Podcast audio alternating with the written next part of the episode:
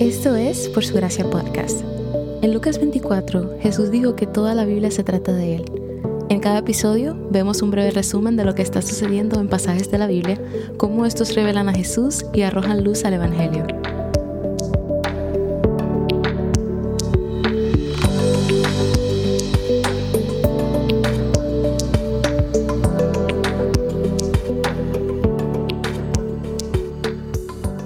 Ayer terminamos de aprender sobre los géneros literarios de la Biblia. Hoy comenzamos por fin con el método que nos ayuda a interpretar la Biblia, el método inductivo.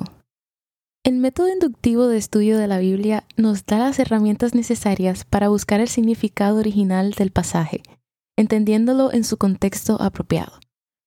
No debemos preguntar qué significa este pasaje para mí hasta que primero entendamos qué significó este pasaje para su audiencia original. Cuando vemos el significado intencional de un pasaje, aprendemos verdades universales acerca de quién es Dios, que se mantienen verdaderas a lo largo de todos los tiempos, todas las culturas, todas las circunstancias y para todas las personas. Es cuando vemos a Dios por lo que Él es que la verdad de la Biblia cambia la forma en que vivimos. Entonces, el método inductivo tiene tres etapas principales. Comprensión, interpretación y aplicación. Sin embargo, antes de saltar a los pasos de este método, es importante orientarnos al contexto del libro específico de la Biblia. Antes de estudiar cualquier libro de la Biblia, vale la pena recopilar información básica para comprender el texto histórico en el que se escribió el libro. En la guía para esta parte del estudio estaremos utilizando la epístola de Primera de Pedro. Parte de la información se puede encontrar en el mismo texto, pero puede que otra información requiera el uso de comentarios bíblicos o el Internet. En tu lectura, intenta responder las siguientes cinco preguntas. Pregunta número uno. ¿Quién escribió el libro? Conocer el autor del libro de la Biblia nos ayuda a comprender el punto de vista desde el cual se escribió el libro y puede arrojar luz sobre los temas que el autor analiza o los argumentos que presenta. Mientras investigas el autor del libro, busca información como la ocupación del autor, sus familiares y su historia personal. Pregunta número 2. ¿Cuál es la audiencia?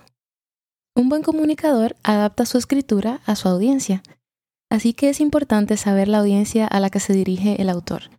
Considera cosas como las circunstancias en las que se encuentra la audiencia y sus antecedentes religiosos, Mientras aprendes sobre los lectores originales del libro que estás estudiando, trata de ponerte en sus zapatos y lee el libro desde su punto de vista, recordando que el texto no puede significar ahora lo que no significó para su audiencia original.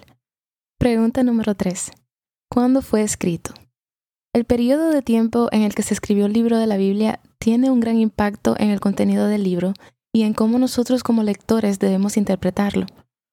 Algo que puede parecer muy extraño o confuso tiene una explicación clara solo cuando entiendes la práctica cultural de la época.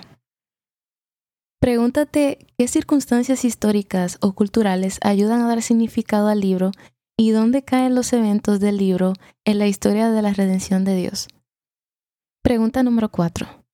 ¿Cuál era el propósito del libro? Cada autor tiene un propósito para sus lectores y los autores bíblicos no son una excepción. Conocer el propósito nos da un marco para comprender el significado del texto. Los libros de la Biblia pueden estar escritos, por ejemplo, para dar un relato de la obra redentora de Dios, para animar o exhortar a una iglesia o para llamar al pueblo de Dios al arrepentimiento. Pregunta número 5. ¿Cuál es el género del libro? Al igual que cualquier obra literaria, los libros de la Biblia se dividen en géneros específicos. Eso es lo que estuvimos aprendiendo hasta el día de ayer. El género de un libro determina el estilo en el que el autor escribirá, qué información incluirá u omitirá, y si escribirá en lenguaje literal o figurativo. Si no entendemos los elementos del género de un libro que estamos leyendo, es muy probable que malinterpretemos lo que Dios está comunicando a través del autor. Mientras investigas el género de un libro, trata de identificar el género y qué elementos de ese género son importantes de saber para entender el libro. Por ejemplo, si estás leyendo los Salmos, ese libro cae en el género de poesía, así que debes investigar cuáles elementos se encuentran en una poesía e identificarlo en los Salmos. Puede que quieras saltar directamente al texto y tal vez estos pasos parecen innecesarios y que consumen mucho tiempo, pero el tiempo que dedicamos a trabajar para obtener una comprensión de la palabra de Dios nunca se desperdicia. El arduo trabajo de estudiar la Biblia cosecha beneficios eternos porque estamos contemplando a Dios por lo que Él es y así somos santificados y transformados a su imagen.